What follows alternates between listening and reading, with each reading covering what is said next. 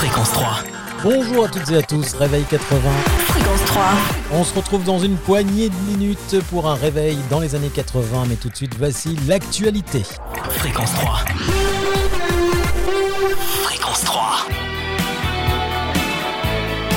Cutting Crew avec Died in Your Arms. Bonjour tout le monde, bienvenue sur Fréquence 3. Ça y est, c'est parti jusqu'à 10h. On est ensemble pour mon plus grand plaisir et le vôtre, j'espère.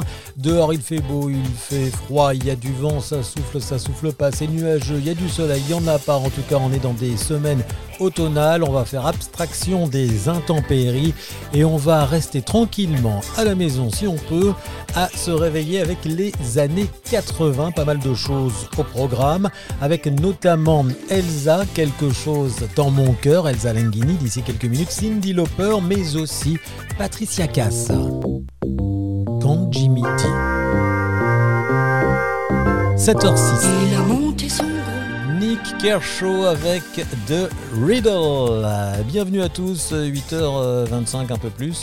Euh, Vous savez, dans les années 80, il y avait encore euh, les disques, les pochettes de disques. euh, Il y en avait encore pas mal sur le marché, hein, 45 tours, 33 tours. C'était très important la pochette de disques.